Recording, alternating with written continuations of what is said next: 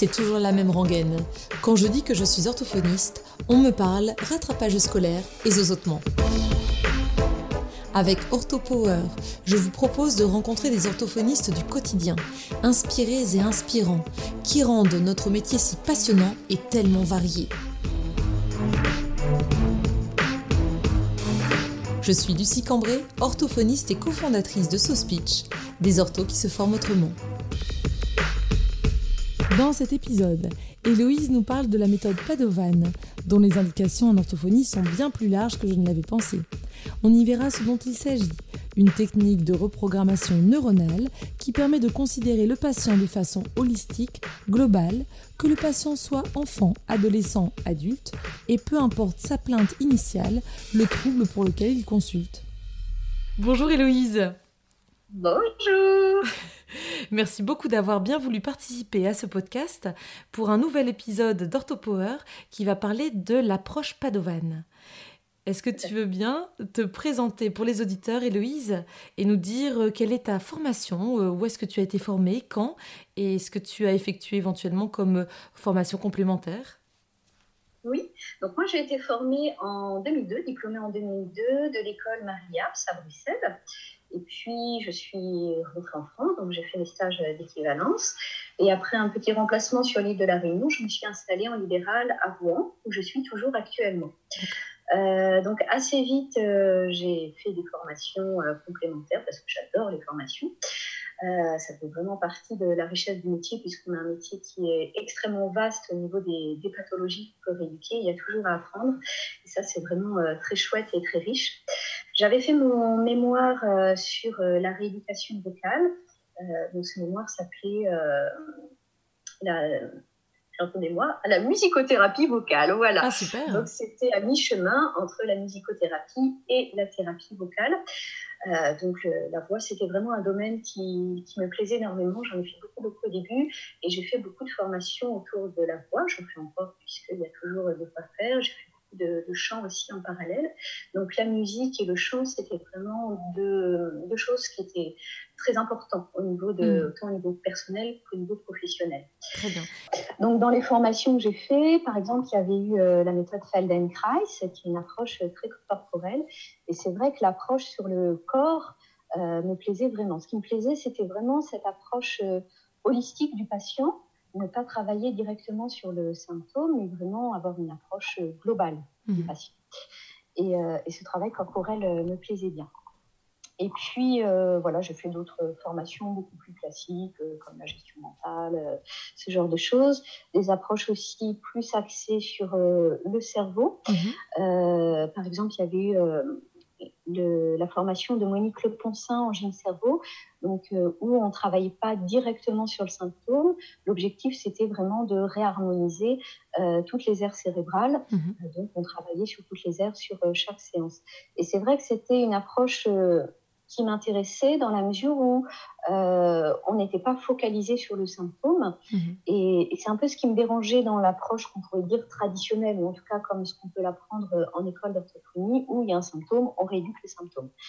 Et puis je me rendais bien compte que c'était pas suffisant. On mhm. pouvait avoir euh, des petits effets, des, progrès au niveau du patient, heureusement, euh, mais on réglait pas le problème en profondeur.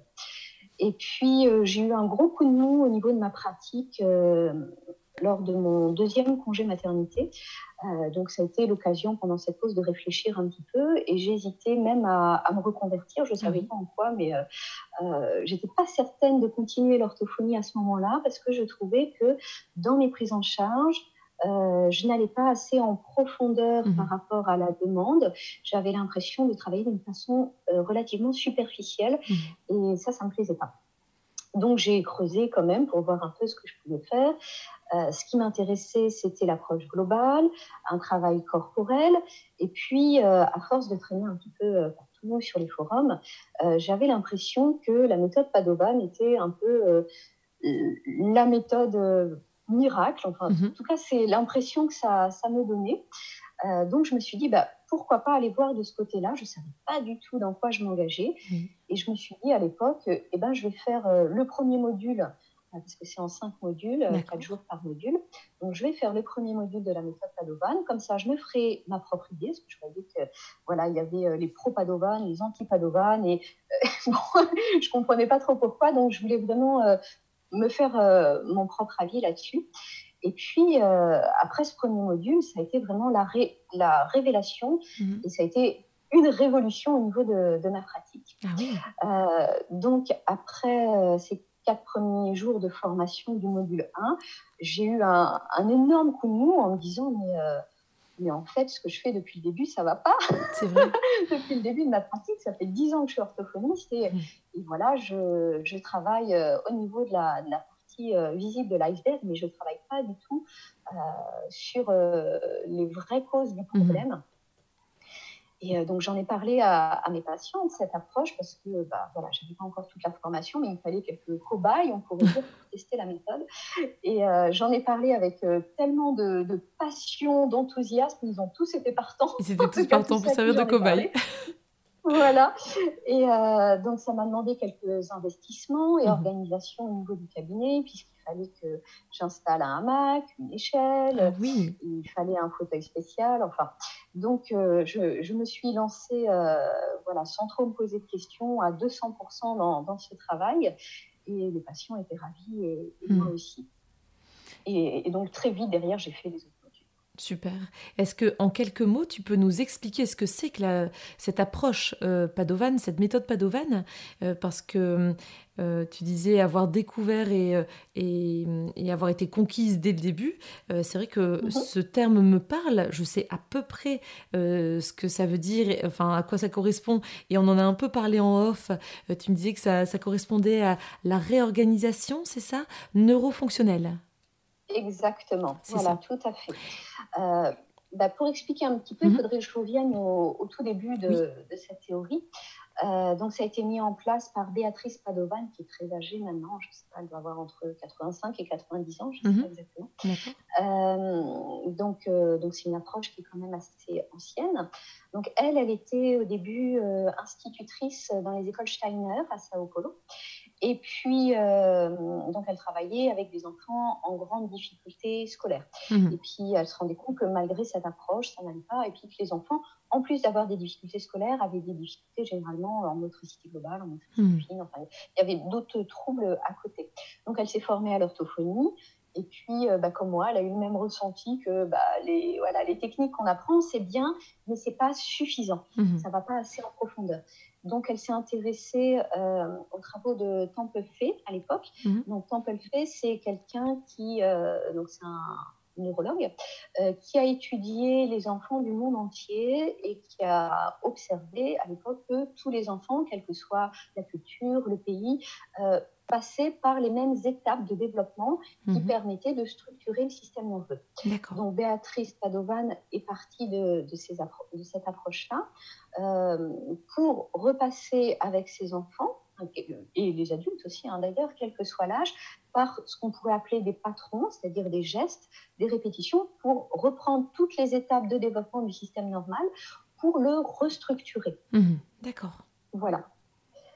Et euh, elle s'est euh, formée en parallèle aussi à, l'orthodontie, puisque dans la méthode Padovan, il y a un travail au niveau du corps, mais aussi un travail au niveau des yeux, des mains et de la bouche aussi, où on va retravailler toutes les fonctions neurovégétatives que sont la respiration, la succion, la mastication et la déglutition. Donc c'est une approche qui est très globale, et très complète. Ah, tu vois, ça, je méconnaissais. Je, je ne savais pas qu'on pouvait aussi, euh, bah, qu'il y avait tout un pendant consacré aux, fonctions euh, orofaciales, aux fonctions vitales mhm. de déglutition, respiration, phonation du coup aussi, mastication. Euh, d'accord. Ah, je savais pas. Tu vois, ça, ça ouvre encore plus le, champ des possibles parce que j'avais en tête que c'était davantage neurologique, tout bêtement neurologique, mais pour les fonctions exécutives. Neurologique. Oui, d'accord.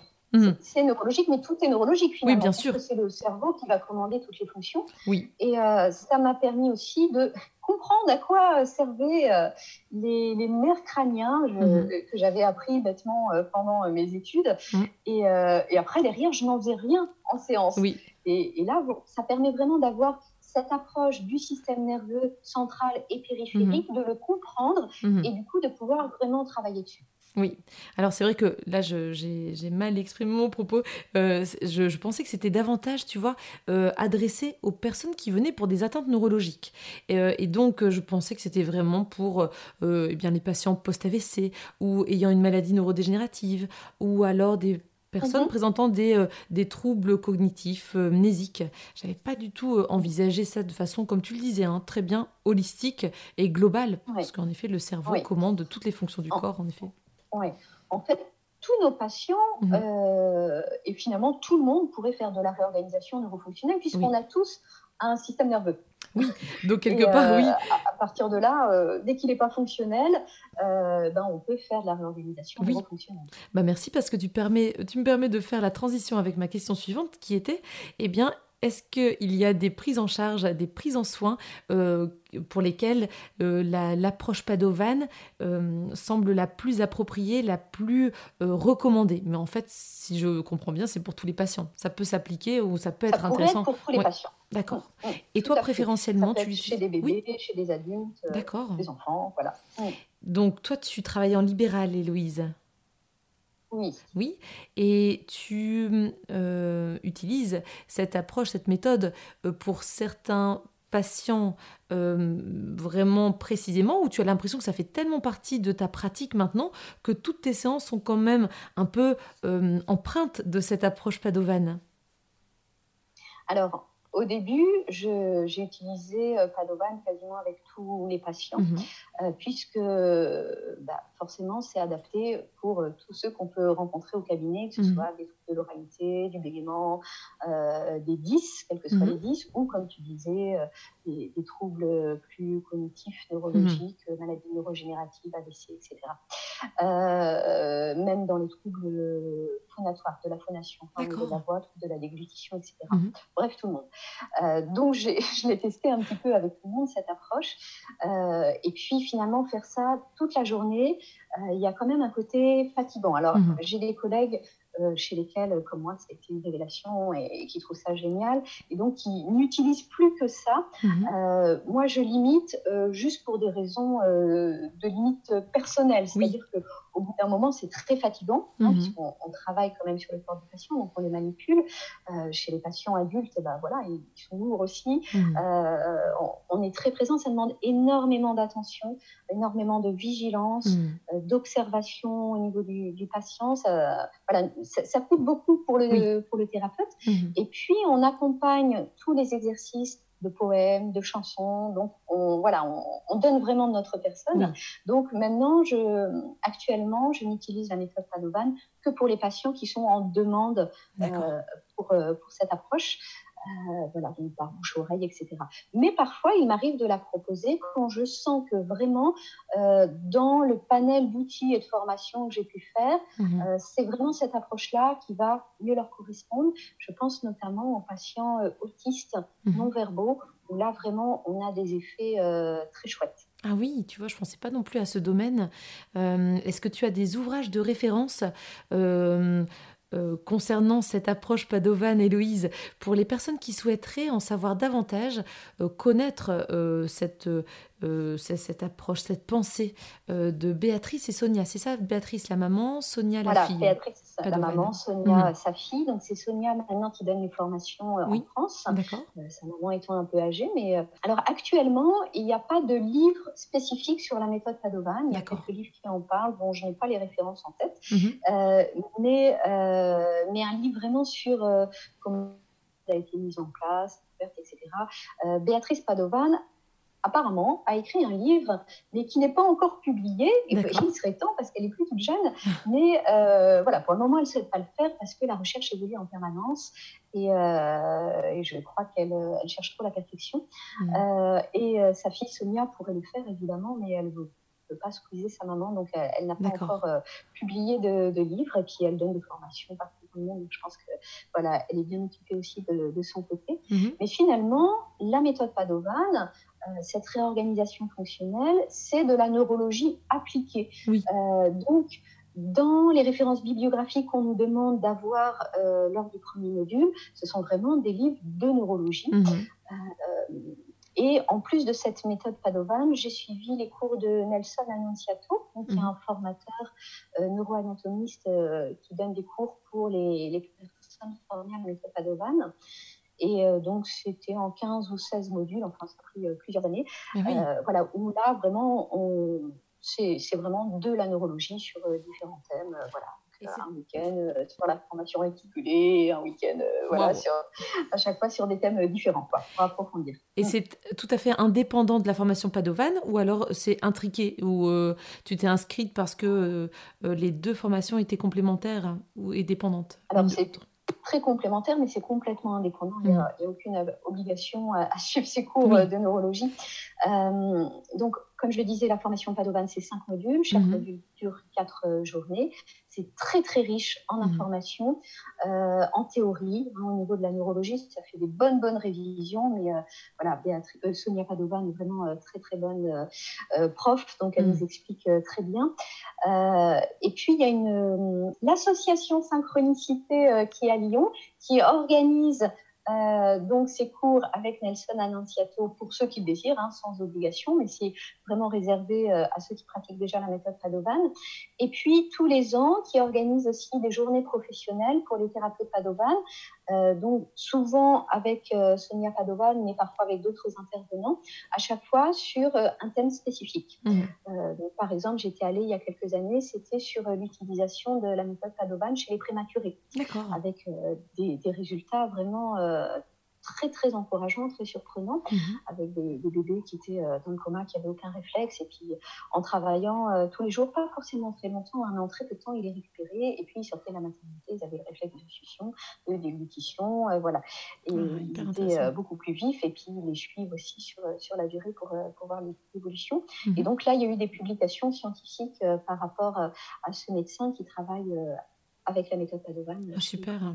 Si tu es d'accord, Héloïse, euh, on, continuera de, on, gardera contact pour que tu me donnes euh, les références bibliographiques pour que je puisse les, les insérer en dessous de ce podcast pour que les personnes qui sont intéressées puissent retrouver les, euh, les, les, différentes données que tu évoques maintenant. Oui, d'accord, très bien, pas de souci. Euh, quand tu évoques euh, à des patients la méthode Padovan ou l'approche Padovan, euh, et qu'il, ou alors même à des consoeurs ou des confrères, quelles sont les, les réactions concernant cette, cette, cette, méthode, cette approche, et quelles sont les idées reçues que tu as déjà entendues? Alors, souvent, le fait qu'un orthophoniste travaille sur le corps, ça peut déranger. Mhm. Euh, parce que c'est vrai que pendant nos études, on travaille, c'est quelque chose qu'on n'aborde pas spécialement. Euh, on va dire, par exemple, travailler au niveau des chaînes musculaires, une mhm. chose qu'on fait beaucoup euh, dans le travail corporel de la méthode Padovan, c'est plutôt pour les kinés. Mhm. Et puis, tout ce travail où on va repasser par les différentes étapes au niveau de, de l'évolution, donc ça va plutôt être pour les psychomotriciens. Mhm. Euh, donc ça, c'est des choses qui peuvent un peu déranger où on, va dire, bah non, là, on sort un peu de notre champ de compétences. Ce qui va pouvoir déranger aussi, c'est de ne pas du tout travailler sur le symptôme mhm. et se dire, bah, je viens pour, euh, je sais pas, euh, du, du, bégaiement, un, un problème euh, des difficultés post-AVC, etc. Et puis je me retrouve à marcher à quatre pattes, à me suspendre, à me balancer dans un bac. Donc c'est vrai que ça, peut dérouter le patient, tout à fait. ou les stagiaires, ou les mmh. autres professionnels euh, quand on n'a pas l'explication théorique. Donc, Voilà, mmh. j'explique. Très souvent, euh, ça, ça, passe très très bien. Hein. Les, patients, en tout cas, sont très contents. Et puis surtout, parce qu'ils voient les résultats. Hein. Oui, c'est surtout ça qui leur fait dire, bah, bah oui, ça fonctionne. Mmh. Oui, c'est vrai que le fait de, passer par les explications théoriques, c'est ce qui rassure toujours les patients, que ce soit euh, en, prise en charge vocale, euh, quand je propose euh, aux patients, et ça je le, je le raconte en formation, je propose aux patients d'effectuer le cochon. Euh, c'est vrai que ça peut dérouter et les personnes peuvent se dire à juste titre mais euh, qu'est-ce que c'est que, cette infantilisation euh, voilà. Donc pour des patients adultes ça peut mal passer. Et tout de suite je dégaine l'explication théorique et anatomique. Quand on effectue une vibration qui ressemble un peu à un ronflement ou, ou ben, l'imitation du cri du cochon eh bien on a une vibration au niveau du voile du palais. Et donc, c'est vraiment un nettoyage vélopharyngé, donc qui nous permet d'évacuer les mucosités. Et comme ça, on sait que l'arrière du nez est nettoyé. Quand on a euh, l'explication théorique anatomique et qu'on sait que ça va être très intéressant de d'imiter le cochon, pour ces, pour ces raisons-là, eh bien, on a envie de faire l'exercice. Alors que si c'est juste, vous allez imiter le cochon, ben, je pense que, bah oui, le, patient se sent dérouté, oui, et pourrait se dire, mais qu'est-ce que c'est que cet exercice? Je ne le fais pas. Voilà. Est-ce qu'il y a des exercices comme ça euh, de la méthode Padovan, de l'approche Padovan, que les patients doivent continuer de faire absolument à la maison pour assurer une automatisation de ce qui a été vu en séance et un transfert de ce qui a été vu en séance? Alors, pas du tout. Ah oui, d'accord. Euh, bah, Il n'y a pas du tout d'exercice à la maison. Euh, mais par contre, c'est des patients qu'on va voir deux, trois fois par semaine. D'accord. Parce que c'est par la répétition, le fait de refaire et refaire et refaire, qu'on va renforcer les nouveaux circuits circuits neurologiques qu'on a envie d'instaurer. Mmh, euh, mais c'est important vraiment qu'ils le fassent avec nous pour qu'on puisse corriger les mouvements au fur et à mesure mhm. euh, pour qu'ils puissent intégrer les bons mouvements. Le risque, en le reprenant à la maison, c'est qu'ils ne le fassent pas exactement comme il faudrait et du coup qu'ils enregistrent de mauvaises façons de faire. Tout à fait. Donc euh, ça, c'est vrai qu'il faut être vigilant par rapport à ça. Mais par exemple, euh, dans le travail qu'on fait et dans les objectifs, il va y avoir pour certains patients instaurer la respiration nasale. Mhm. Et donc là, on peut proposer aux patients de reprendre des petits jeux, euh, souffler euh, avec le mhm. nez dans une langue de mer, ce genre de petites choses. Euh, mais c'est tout, pas plus. Mhm. D'accord. Et hum, tu évoquais le fait de, renforcer les circuits neuronaux, ça me parle bien par rapport à toutes ces approches, comment réinstaller un nouveau comportement. on sait maintenant avec les neurosciences que c'est par la répétition que peut s'installer vraiment un nouveau comportement tu prends euh, les, patients combien de temps à chaque fois pour chaque séance? Est-ce que c'est une demi-heure, euh, trois quarts d'heure? Est-ce que ça, fait partie euh, des, des, exigences ou des contraintes de la méthode? Mhm. Effectivement, c'est un petit peu plus long qu'une séance hmm. normale, c'est 45 minutes par séance. Donc, c'est aussi ce qui va parfois freiner les patients. Hmm. Euh, certains arrivent avec euh, un trouble et puis ils espèrent que voilà, une demi-heure, une fois par semaine, euh, ça suffise. Hmm. si la demande est là, effectivement, on ne peut pas proposer la méthode Padovan qui va demander deux, trois séances par, par semaine, de 45 minutes à chaque fois. Donc c'est vraiment un investissement important de, la part du patient. Hmm. Et puis, ça va durer plusieurs mois. Oui, c'est ça. Est-ce qu'il y a une règle ou pas vraiment oui, Par rapport à ça, ça va vraiment dépendre euh, du patient, de sa pathologie, de son âge. De ses symptômes. Euh, on a des, des effets euh, plus rapides, évidemment, chez les plus petits, mhm. parce que là, bah, tous les circuits neuronaux sont à créer. Mhm. Quand c'est des plus grands, il va falloir recréer de nouveaux schémas neuronaux mhm. et effacer les anciennes. mais là, c'est vraiment du cas, cas, par cas. Et puis, ça dépend aussi de la pathologie. Par exemple, chez une personne qui a une maladie neurodégénérative, mhm. on va chercher euh, à maintenir les fonctions, alors que chez un enfant, on va plutôt chercher à installer des fonctions. Oui, tout à fait. Donc, euh, mhm. forcément, ce ne sera pas la même chose. Après, ça va dépendre aussi, certains patients, euh, dans leur organisation personnelle, on ne va pas réussir à se voir plus de une ou deux fois par semaine. Mhm. Forcément, ça va être plus long qu'un patient qu'on va voir parfois en cure, hein, parce qu'on peut faire des cures aussi avec certains patients, où on peut se voir de façon complètement intensive euh, à raison de deux fois par jour euh, hmm. pendant un, mois ou deux, ah avec là euh, des effets beaucoup plus rapides. Beaucoup plus rapides pour le coup, oui, tout à fait. Est-ce que les patients sont fatigués après leur séance? Oui, certains me disent qu'ils vont être fatigués mais c'est une bonne fatigue. C'est hmm. comme, par exemple, après une séance de sport, tu es fatigué, mais, mais tu es bien aussi. Oui, tu es détendu, tu te sens bien. donc, donc c'est pas du tout une mauvaise fatigue, c'est pas, pas, un souci. Tout à fait. Héloïse, je me permets juste de... Euh, pour entrer davantage euh, dans, ta pratique, euh, est-ce que tu aurais un cas, ou plusieurs, des, anecdotes ou des suivis qui te reviennent très souvent en tête, où tu te dis, bah là, je sens que j'ai apporté quelque chose, que quelque chose d'important s'est passé, et c'est ce qui te fait aimer ta pratique orthophonique empreinte de cette approche padovane, justement Oui, alors là, des cas, j'en ai plein avec des pathologies différentes. Mhm. Euh, je peux revenir un petit peu sur la notion de cure dont j'ai parlé tout, à, l'heure, le fait de voir le patient d'une façon intensive. Donc là, j'ai un exemple très parlant d'une patiente adulte mhm. qui avait un, kyste au niveau des cordes vocales qui devait se faire euh, opérer. Euh, l'opération était déjà prévue pour le mois d'octobre, je mhm. crois, et elle, elle m'a contactée au mois de mai. Mhm. Elle avait été suivie déjà pendant un an avec une orthophoniste, euh, avec peu de résultats. Elle ne souhaitait pas se faire opérer, cette patiente, et donc l'orthophoniste en question m'a dit bah, Est-ce que tu peux tenter Padovan avec elle? Mhm. Donc j'ai prévenu la patiente en disant Bon, on a très peu de temps, hein, parce qu'on peut même compter plusieurs mois normalement euh, pour euh, ce travail de réorganisation fonctionnelle. Et j'ai dit, bon, bah, vu que ça va être euh, les grandes vacances d'été, en juillet août, euh, quand vous n'êtes pas en vacances et moi non plus, on va se voir deux fois par jour, tous les jours. Donc, euh, elle était prête à ça. On a lancé le pari. Et donc, on s'est vu de façon très intensive. Donc, peut-être que sur les deux mois d'été, on a dû se voir un mois, hmm. puisqu'elle a eu des vacances et moi aussi, pas forcément en même temps. Mais quatre semaines où vraiment, je la voyais deux fois par jour, tous les jours. Et euh, au mois de septembre, euh, ben, elle reprenait du travail, donc elle ne pouvait plus venir tous les jours. Elle est, elle est enseignante, donc euh, l'été, elle était plus disponible.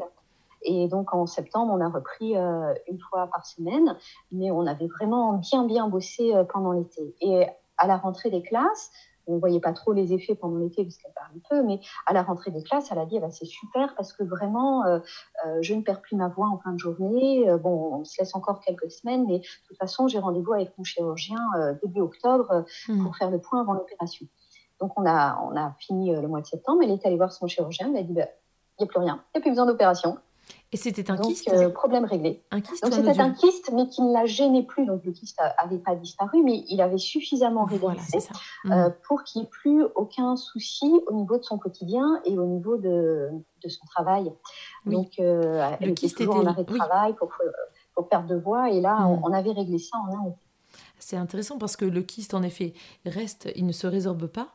Par contre, euh, le forçage vocal euh, qui avait été mis en place par la patiente pour compenser euh, la présence de ce kyste et pouvoir permettre que la voix soit là quand même, le forçage vocal avait pu être supprimé, en fait, grâce à, votre, votre travail. de, collaboration en fait. Hein. Et, c'est ça qui avait permis que le forçage ne soit plus là et qu'elle n'ait pas besoin de se faire opérer. Exactement. Ah, super. Voilà. Et donc, de par ce travail, ça nous a permis, mais d'une façon complètement inconsciente, de retravailler sur la posture, sur les points d'appui, euh, sur la respiration, sur tout le travail de la bouche aussi, de, mhm. de la posture linguale, de l'articulation, pour éviter le forçage au niveau de la voix alors qu'à aucun moment je lui ai dit il faut se placer de telle manière, il faut respirer de telle manière, avec des exercices comme on peut le faire couramment en rééducation vocale et comme mm. je fais encore dans les éducations vocales tout à fait euh, mm. classiques. Et, là, elle l'avait intégré d'une façon inconsciente. Donc sa posture a été modifiée, ses appuis ont été modifiés, sa respiration a été modifiée, et bah, derrière, il y avait plus ce forçage. Oui, c'est vous êtes vraiment, tu es parti vraiment de ce qu'elle présentait elle et pas forcément de ce que tu savais être bien pour elle en fait. De, tu, tu savais, euh, euh, on, a en tête hein, la bonne posture, euh, la bonne respiration, sauf que finalement la bonne posture c'est celle qui convient au patient et qui n'est pas coûteuse en énergie, qui est confortable. Bonne posture au niveau dorsal, mais aussi au niveau lingual, au niveau laryngé. donc finalement là on part du patient et pas de ce que ce qu'on veut absolument qu'il qu'il adopte euh, au prix très certainement de, de nombreux efforts euh, et ça sera pas forcément automatisable si c'est pas confortable. Ça c'est hyper intéressant. Mhm. Mhm. Voilà, tout à fait. Donc ça, c'est vrai que c'était un, cas assez marquant parce que c'était un, pari mhm. euh, et puis un pari gagné. Donc ça, ah, c'est vraiment chouette c'était la première patiente en voix que je prenais en, en Padovan, parce que jusqu'à présent, je n'avais pas testé mhm. ce patient-là, mais elle, elle était prête vraiment à, tout, donc euh, elle a tout à fait joué le jeu et c'était vraiment ah, euh, très bien de le faire avec elle. Et du coup, depuis, est-ce que tu utilises de façon euh, presque automatique Padovan pour les rééducations vocales, ou alors ça reste un des outils que tu peux dégainer de temps en temps en fonction des, de, du patient, en fonction de sa symptomatologie? Alors c'est toujours un outil, mhm. c'est-à-dire qu'avec euh, toutes les formations, comme euh, tous les orthophonistes, hein, mhm, on, a euh, plein de cordes à notre arc, et puis on va choisir en fonction de la sensibilité du patient, ses motivations, ses envies, ses demandes, mhm. voilà, ses adaptations. Tout à fait. Mais dans tous les cas, même si je n'utilise pas Padovan, ça m'a apporté une richesse déjà au niveau de la théorie, au mhm. niveau de mon regard, au niveau de mon observation. Et donc, le travail est de toute façon différent, même si je ne travaille pas en fait. Tout à fait. Ça fait penser, euh, euh, je reçois euh, pour des euh, rééducations de thérapie manuelle, donc ostéovox, euh, différents mhm. patients adressés par des consoeurs, confrères. et il m'arrive de ne pas faire de séance d'ostéopathie, de thérapie manuelle, mhm. mais d'avoir rien que lors de l'entretien, lors de la séance, eh bien mon regard qui est empreint de, mhm. de ce que j'ai appris lors de cette formation, qui fait que je pose des questions, je propose des techniques qui ne sont pas forcément de la thérapie manuelle pure, mais je sais que ma façon de d'observer ou de d'interroger euh, ou de raisonner est quand même euh, clairement euh, empreinte de cette, cette méthode-là, de cette pensée-là, en fait. Hein. Tout à fait. Je vois ce que tu veux dire. Ça, forme vraiment le, le regard. Et, et c'est vrai que notre clinique est, profondément chamboulée. Oui, hein, et enrichie. Une formation très, très globale, très pointilleuse. Mmh qui, permettent vraiment d'aller dans le détail et d'observer des choses qu'on n'aurait jamais observées avant. Et même chose au niveau de l'anamnèse.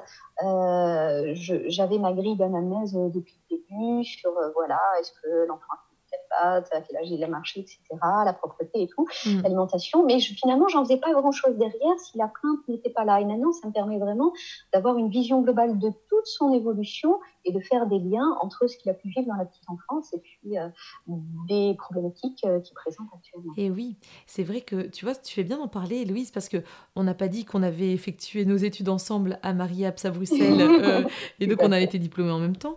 et c'est vrai que je, je, me reconnais tout à fait dans ce que tu dis. Et au niveau de l'anamnèse, je pose des questions par rapport au premier développement, mais c'est tout à fait systématique et peu réfléchi. Finalement, je note juste mhm. les différents éléments qu'on a appris lors de notre formation initiale.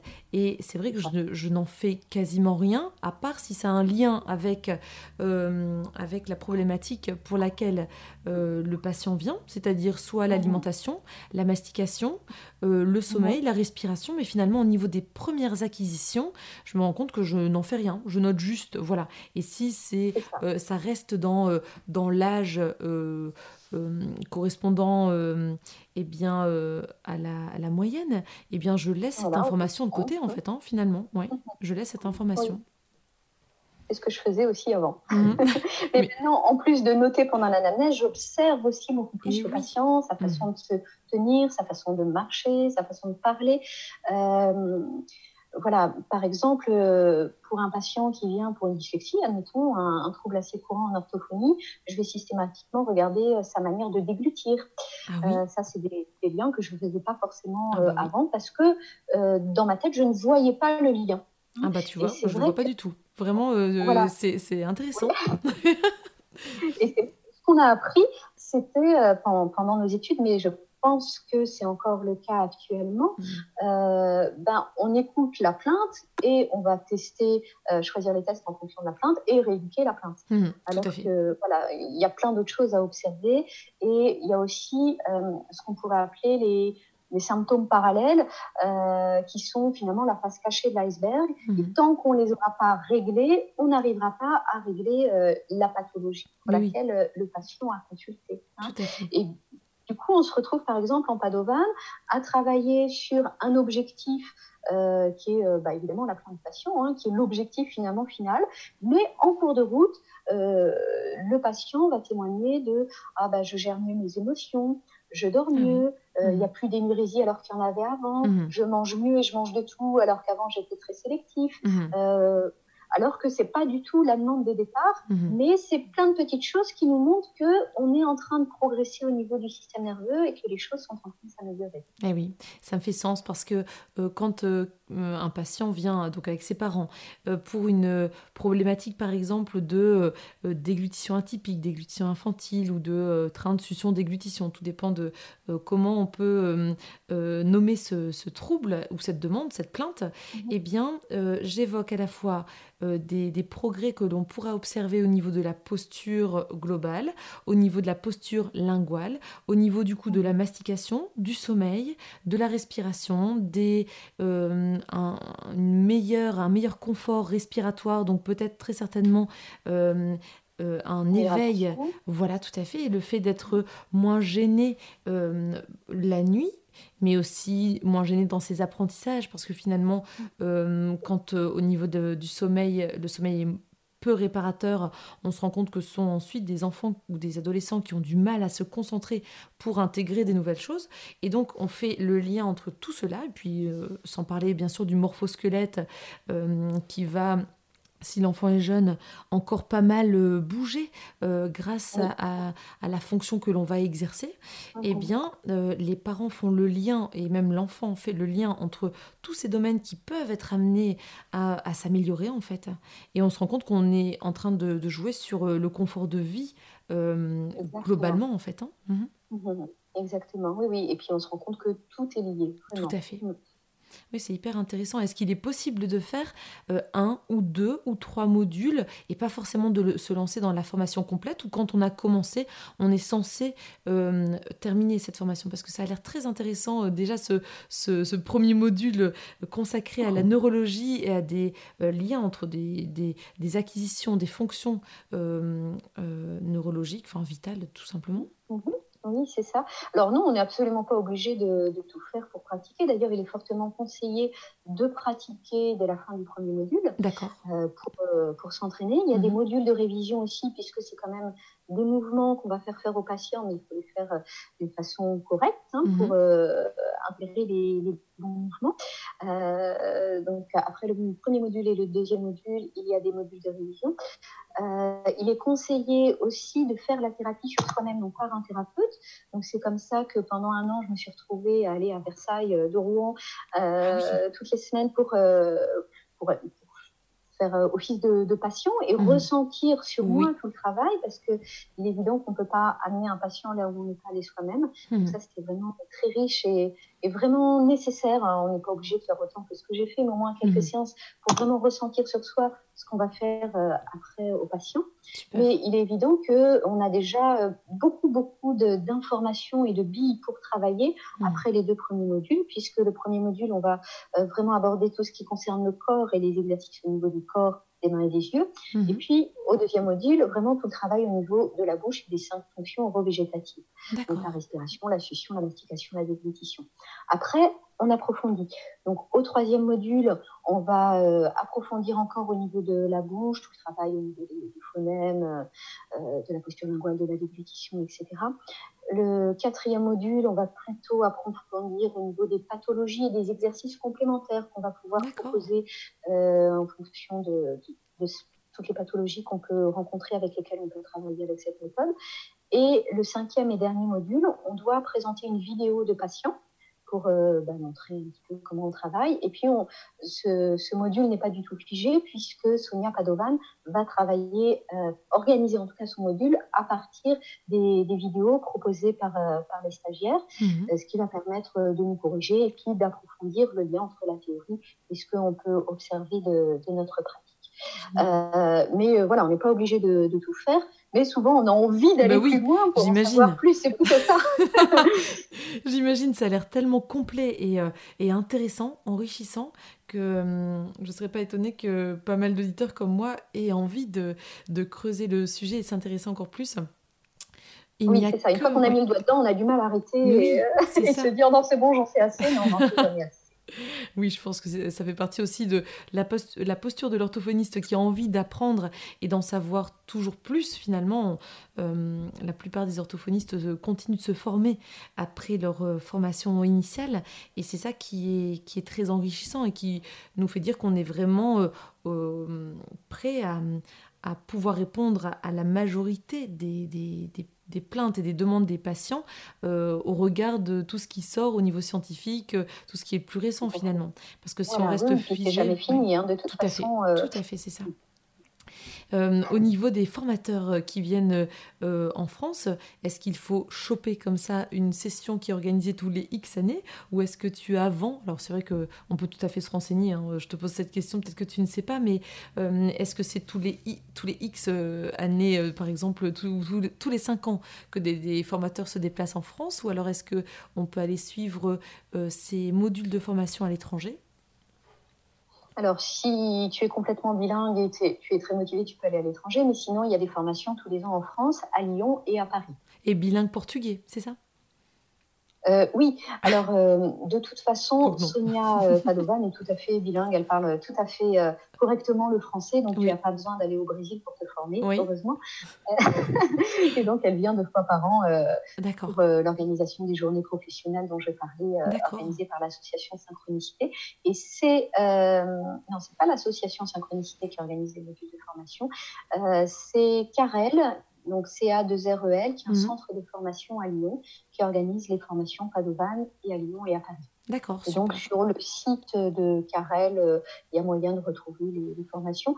Et Synchronicité euh, a aussi un, site internet pour mhm. euh, voilà, connaître un peu plus la méthode Padovan. Donc ça, c'est vrai que c'est un lien que tu pourras mettre oui, aussi. tout à fait, avec grand plaisir. sur le site Synchronicité, voilà, pour aller un petit peu plus loin. Très bien. C'est aussi sur le, site de Synchronicité que sont référencés euh, les thérapeutes formés à la ah méthode Padovan. Euh, et donc, quand un patient souhaite trouver un thérapeute, il peut euh, contacter euh, le correspondant régional qui va le mhm. renvoyer vers les, orthophonistes. Enfin, je dis les orthophonistes, non, les professionnels formés, parce qu'il n'y a pas que des orthophonistes qui sont formés. Il y a aussi des kinésithérapeutes, il y a aussi des psychomotriciens, des orthodontistes. Il y a une grosse majorité d'orthophonistes, mhm. qui est, mais pas que. Ah, ça veut dire qu'en formation, on peut être amené euh, à partager les modules avec d'autres professionnels de santé. C'est-à-dire que tout, tout... à fait. D'accord, c'est pas estampillé euh, pour les orthophonistes. Euh, euh, mm. D'accord, très bien. Il faut être professionnel de santé. D'accord, super. Tu évoquais tout à l'heure, Héloïse, le cas de ta patiente qui présentait un forçage vocal avec présence de kyste sur les, cordes vocales, sur la corde vocale. Est-ce que tu aurais un autre cas, éventuellement, le, récit d'une autre prise en charge pour laquelle tu as euh, tu as utilisé cette, cette, approche, cette méthode, euh, tu as inclus cette méthode euh, dans, ta, dans ta pratique professionnelle? Oui, alors euh, moi, là où j'ai vraiment eu euh, beaucoup de plaisir à utiliser cette euh, méthode, avec tous les patients évidemment, mais particulièrement avec les patients autistes non-verbaux, mmh. Mmh. avec lesquels je me sentais assez démunie et assez peu formée. Mmh. Alors, parce que j'avais peu fait de formation finalement dans ce domaine, et c'est vrai qu'au début de mon installation libérale, j'avais très très peu de domaines à ce niveau-là, ce qui ne m'avait pas poussé à me former. Et puis, quand j'ai commencé à me former à la méthode Padovan, par hasard, j'ai aussi des demandes d'enfants euh, autistes non-verbaux qui, sont arrivés euh, en même temps. Donc, je me suis dit, allez, c'est le moment de me lancer. Mhm. Euh, donc, j'ai proposé cette approche-là aux familles qui étaient tout à fait partantes et avec des résultats qui m'ont vraiment touchée parce que c'est des rééducations qui peuvent être très dures au début, des enfants qui ne vont pas supporter d'être touchés, manipulés, qui vont beaucoup pleurer, qui peuvent être vraiment très éprouvantes et euh, pour le thérapeute, donc moi-même, pour l'enfant, et puis pour les parents qui sont mm. présents aussi euh, aux séances. Donc là, il faut vraiment y croire et vraiment s'accrocher. Mais très vite, en quelques séances, les enfants se calment mm-hmm. et euh, très vite ils rentrent dans le travail. Et le fait que ce soit très ritualisé, ils arrivent, ils retirent les chaussures, ils vont dans le hamac et puis on fait des petites comptines et puis mm. toujours les mêmes. Et, ils, ils, sont, ils sont à la fin, vraiment, on demande de ce travail. Et mhm. puis, petit à petit, il va y avoir des premiers mots qui vont apparaître, le regard qui va se poser, l'enfant qui va se calmer. Et euh, j'ai le cas comme ça d'un enfant. Donc, c'était le premier avec lequel j'ai testé cette méthode-là et mon premier patient autiste non-verbal mhm. qui est arrivé euh, à 4 ans, qui ne parlait pas, qui était comme un petit animal sauvage qu'on pouvait à peine approcher. C'était très, très difficile. Et euh, on a arrêté quand il avait 6 ans, donc on a fait 3 ans de thérapie. Et à la fin, il parlait très bien. Et euh, on a arrêté Padovan pour continuer l'orthophonie, mais euh, avec un travail beaucoup plus classique. Et puis, il mhm. rentre au CP. Donc, euh, voilà, il, y avait d'autres choses aussi à, mhm. mettre en place. Mais vraiment, ça a été une explosion langagière et mhm. du coup, une communication qui était nettement plus facile, avec son regard qui se posait sur les gens et il n'y avait plus de crise parce que forcément il pouvait verbaliser ses émotions, ses peurs. voilà, donc ça c'était vraiment euh, assez marquant. Et puis bah, c'est un patient, euh, là j'ai appris la semaine dernière qu'il allait partir euh, dans une école spécialisée, donc ça y est, voilà, la rééducation va s'arrêter là. Il va continuer l'orthophonie avec d'autres professionnels dans le centre, mais en mhm. tout cas, je suis contente de lui avoir apporté ce que j'avais à lui apporter et c'était un, un, beau travail. Et, là, actuellement, j'ai un nouvel enfant avec, enfin, un nouveau patient avec exactement le même profil, mhm. euh, avec lequel on a commencé euh, fin décembre la rééducation. Et bon, je dis fin décembre, c'est plutôt début janvier même. on avait dû faire le, le, bilan avant Noël et commencer la rééducation au mois de janvier. Et donc, même chose, on est parti avec euh, cette méthode Padovan, la maman était OK, et même chose, des cris, des hurlements, il se débattait, il ne comprenait pas. Euh, les deux, trois premières séances, et euh, en très peu de temps, voilà, il s'est adapté à la méthode, enfant qui était très fermé, qui ne souriait pas du tout. Mmh. Et là, on a des... il arrive, il a le sourire jusqu'aux oreilles, ah et il me fait un petit câlin, il il commence à parler. Hmm. Enfin, euh, voilà. C'est... Et puis, bon, il y a eu le confinement qui est arrivé au milieu de tout ça. c'est dommage parce qu'on était bien partis. Mais déjà, entre début janvier et début du confinement, donc qui était euh, mi-mars. Euh, voilà, il y a vraiment eu une évolution euh, très très spectaculaire. Donc là, on n'a pas encore repris ensemble, euh, mais, mais ça devrait se faire incessamment sous peu. Mhm. Et, c'est vrai que c'est incroyable de voir qu'en si peu de temps, ces enfants qui semblent partir de tellement loin, on, mhm. on arrive à les récupérer. Donc ça, c'est vraiment magique. Ou alors, je pourrais aussi parler de cet enfant, même chose, autiste non verbal, qui au bout de deux trois séances a regardé sa mère et a dit maman. C'était la première fois qu'il le disait. L'émotion était, oui, voilà, l'émotion devait être au rendez-vous. Ah oui, ça c'est sûr. c'est souvent le cas d'ailleurs. Oui. oui. voilà, euh, et c'est ça que j'aime bien, tu vois, dans ce podcast, c'est laisser la parole comme ça euh, aux orthophonistes sur euh, des, des, cas, des suivis qui les ont marqués et qui continuent de, marquer leur prise en charge, euh, leur prise en soin et leur pratique professionnelle parce qu'il y a beaucoup d'émotions très souvent, euh, parce qu'on est aux prises avec l'humain, parce qu'on échange euh, beaucoup avec les patients, avec leurs parents, et aussi parce que on est vraiment dans une visée de communication. Donc là, si la communication peut enfin se faire, alors en plus du premier mot, euh, adressé à la maman. Enfin. Euh, mm. Donc il doit y avoir, il devait y avoir beaucoup beaucoup d'émotions, c'est sûr. Euh. C'est ça qui est, qui est beau dans notre métier, c'est qu'on on est, on est vraiment en prise avec l'humain. Oui, oui, oui, tout à fait. Et puis parfois on a des suivis à long terme aussi, mm. et donc ça permet vraiment de, de, suivre les patients dans leur évolution. Euh, j'ai notamment deux patients que je suis vraiment depuis longtemps, toujours avec cette réorganisation neurofonctionnelle. Une petite fille trisomique qui a commencé quand elle avait 4 mois ah et qui a maintenant 5 ans et demi. Mhm. et, donc, euh, ça permet vraiment d'installer et de structurer son système nerveux au fur et à mesure de son évolution. Mhm. Ou à l'inverse, un patient euh, qui présente la maladie de Parkinson et qui a dû commencer quand il avait 75 ans et en a maintenant plus de 80. Et, ah et ce travail a vraiment permis de, de le maintenir. Et c'est un patient qui se maintient très, très, très, très bien avec une évolution euh, de la maladie, évidemment, mais très lente. D'accord. Oui, à chaque fois, on sait que derrière, il y, a, il y, a, le bagage théorique, neurologique qui nous permet de savoir ce qu'on a travaillé et ce qui est stabilisé. Donc ça, ça doit être vraiment euh, très intéressant comme, comme démarche.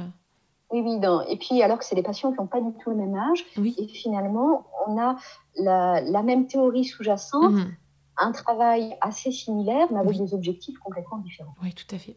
Oui, ça a l'air hyper riche ça donne envie de s'intéresser au sujet et à la méthode et à cette approche Padovan. Vraiment, merci Héloïse pour ton témoignage aujourd'hui. Euh, pour terminer, Héloïse, est-ce que tu aurais euh, un pouvoir euh, Quel est ton pouvoir, ton talent en tant qu'orthophoniste qui te fait te dire, eh bien, ça, je sais que c'est quelque chose qui m'aide au quotidien ou c'est un des, des, talents qui fait partie de la mallette des orthophonistes Quel serait le, le tien, Héloïse? Alors, super pouvoir, eh ben, les super pouvoirs, c'est les super formations.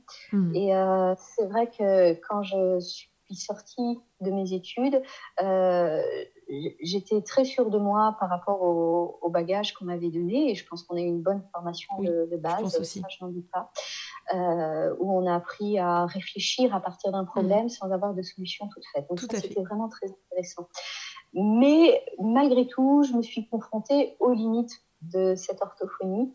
Et pendant nos études, on a appris à réfléchir et à chercher mhm. des solutions. Et donc, euh, je dirais que le super pouvoir, c'est cette capacité à se remettre en question et à mhm. toujours chercher. Eh oui, tout à fait. Mm. Mais je te rejoins, Héloïse, parce que euh, je me rappelle, alors je ne sais pas si on avait eu directement cette, cette conversation toutes les deux, mais en tout cas, c'était un sentiment, euh, il me semble, assez général dans notre promo. On se disait mm-hmm. que c'était un peu précoce de nous envoyer au front de, la rééducation, d'avoir des patients si tôt, en fait, dans nos études. En fait, dès la année. Bah oui, tout à fait, sans avoir tous les outils. Et on leur en voulait quelque part aux profs et à l'institution de de, nous laisser aller au casse-pipe comme ça sans, sans savoir rééduquer. Ils nous ont dit, mais c'est exactement ça que euh, vous devez expérimenter parce que quand vous aurez des patients qui vont venir vous voir, vous n'aurez pas toutes les clés en main.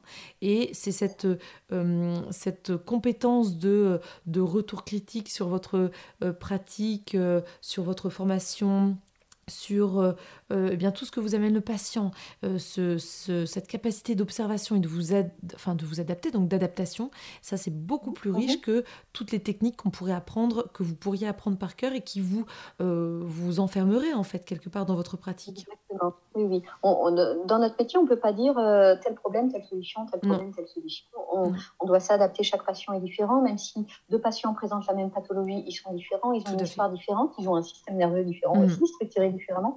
Et donc, il faut euh, voilà, s'adapter en permanence et toujours chercher euh, des nouvelles façons de faire. Et c'est sans fin, puisque euh, voilà, régulièrement, on a de nouveaux patients, donc on doit toujours chercher, chercher, chercher. Eh ben super, merci beaucoup Héloïse pour ton témoignage aujourd'hui et eh bien je te souhaite bonne continuation, à bientôt. Oui, à bientôt. voilà, j'espère que ce nouvel épisode d'OrthoPower vous a plu. Si c'est le cas, je vous invite à vous abonner sur votre plateforme de podcast favorite, d'y laisser un commentaire et une note 5 étoiles pour que notre métier soit connu et reconnu.